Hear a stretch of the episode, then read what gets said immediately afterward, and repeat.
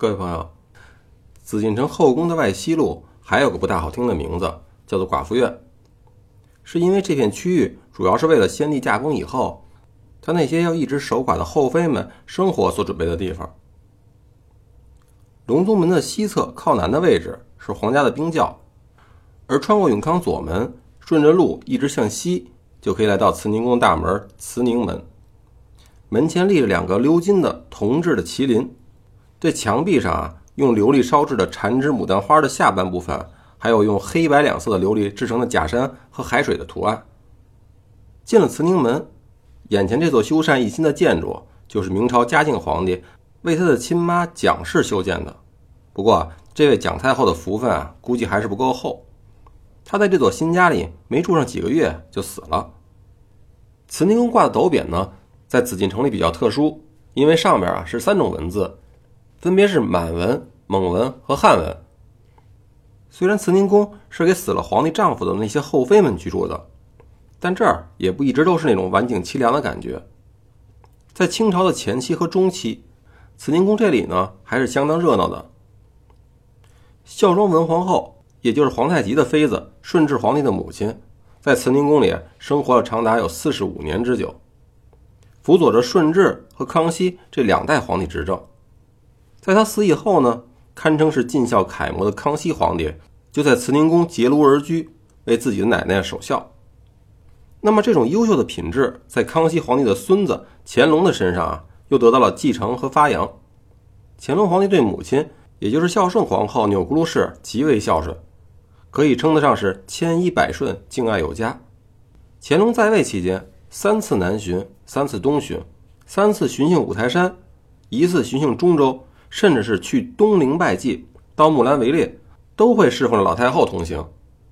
因为太后也非常喜欢江南，乾隆还特意在颐和园的后湖一带修建了仿造江南水乡的一条水街——苏州街，并且在两岸建了很多诸如玉器古玩店、绸缎店、点心铺、茶楼、金银首饰楼等店铺，让太监呢和宫女儿装扮成店员和伙计，假装着做买卖，哄这老太太开心。慈宁宫的北面有一座佛堂，属于慈宁宫的后殿，是清代太后、太妃们礼佛的场所。因为它的体量很大，所以俗称为大佛堂。里面还悬挂着康熙御笔题写的“万寿无疆”匾额。那些服侍太后、太妃们的宫女和仆役啊，是住在慈宁宫东侧的院子里，被称为西三所。在清朝，慈宁宫经常会举行为太后庆生的大典，到那时候。二品以上大员都会在慈宁门外南侧长信门的外边随班站立恭候，给太后行礼。慈宁宫的西侧呢，就是寿康宫，这是为前朝嫔妃们准备的居所。不过有些时候，这里也会被当做偏院，连同慈宁宫一起都归太后一个人使用。寿康宫里曾经住过一位既是皇贵太妃又是皇太后的女人，那就是恭亲王奕欣的生母博尔济吉特氏。她呀。原本是道光皇帝的皇贵妃，道光驾崩以后呢，自然也就会被尊奉为皇贵太妃。可她又是咸丰皇帝的养母，正是她在咸丰帝易主十岁丧母以后呢，就担负起了抚育之责，把咸丰皇帝一手带大的，所以死后就被尊为康慈皇太后。据说啊在她临终之际，还错把前来探望她的咸丰皇帝当成了自己的亲儿子恭亲王奕欣。他呀唉声叹气地说。自己啊特别的后悔，正是当初自己呢力劝道光皇帝立养子奕主呢为皇储，而不是自己的亲生儿子奕欣。等他念叨完了以后呢，这时候才突然发现站在眼前的竟然就是这个养子奕主，吓得差点没当场就咽过气去。不过这自然又是野史的故事。要知道道光皇帝其实并不怎么喜欢这位皇贵妃，生前就把他的陵寝安排在了妃园。而且还是和道光皇帝晚年的宠妃林贵妃并排而葬，显然没给他什么特殊的待遇。那像立储这种大事儿呢，自然也不太可能听他的意见了。春喜殿和寿安宫都是在寿康宫的北边。在前面咱们参观玉庆宫的时候呢，讲过康熙皇帝两次废太子，那会儿被废的太子允仍呢，就正是住在这座春喜殿。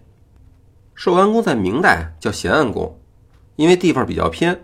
所以住在这儿的，也就是那些地位不太高的太妃和嫔妃们。明穆宗的陈皇后啊，一直啊也没能够替皇上生下个一儿半女的。在失宠以后呢，就被打发到这个咸安宫居住。又因为这儿呢离西华门和神武门啊都相对比较近，所以呢比较适合举办来自宫外那些女性皇亲们的聚会。乾隆皇帝为自己的母亲办六十岁寿宴的时候，就选中了这里，于是呢就改建成了寿安宫。到了太后生日的时候，乾隆皇帝亲自的率领皇后、皇子、皇孙等人到这儿呢，向太后跪问起居、敬茶示善。在老太太八十大寿的时候，已经年过花甲的乾隆皇帝还亲自跳起了习旗舞，为母亲贺寿。为了能让老太太感觉热闹，还经常会找来艺人在这儿搭台唱戏。让王公大臣以及王妃、公主等人坐在东西两侧的檐楼里陪太后一起看戏。过去在帝王之家，主要的娱乐活动啊就是看戏，宫中呢都会有专业的戏班子，演出的剧目也是根据节令和喜事定制的。比如太后的生日就要演万寿无疆这种如意吉祥的神仙戏。英华殿位于寿安宫的北面，是一座专门用于供佛的宫殿，每年元旦。和皇帝太后生日的时候呢，都会在这儿举行佛事活动。这人老了，可能相对于年轻人来说，就更缺乏精神寄托，尤其是老年的女性。那那些太后们呢，在长期的单身生活中，大多都成了佛法虔诚的信徒。像念经这种跟神灵和自己内心交流的方式啊，就成了他们寡居以后生活中非常重要的一部分。明朝万历皇帝的母亲慈圣太后。在英华殿前的空地上啊，栽种了两株菩提树，后来慢慢的竟然繁衍成了七株。每年果实掉落以后呢，这宫里的人就会把它们捡起来穿在一起，当成珍贵的金线菩提子念珠卖到宫外啊去赚些外快。因为是太后亲手栽种的，又是来自于紫禁城，所以京城里的人就会把它们视成珍品，价格呢自然也就不菲。当然了，也有说它并不是菩提，而是椴树的。反正啊，我是没见过，更不是植物学的专家，所以就没什么发言权了。如果有机会呢，您倒是可以去鉴定一下。等到慈圣太后死以后呢，万历皇帝根据宫中说太后是九莲菩萨转世的传说，敬赠给母亲九莲菩萨的尊号，并且呢，依照她生前的模样，命人制成了九莲菩萨像呢，以供祭祀。其实啊，这也是万历皇帝找机会来抬高自己。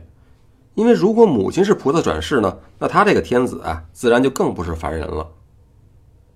好了，那如果慈宁宫您看完了，咱们就往南走，去慈宁宫花园逛逛。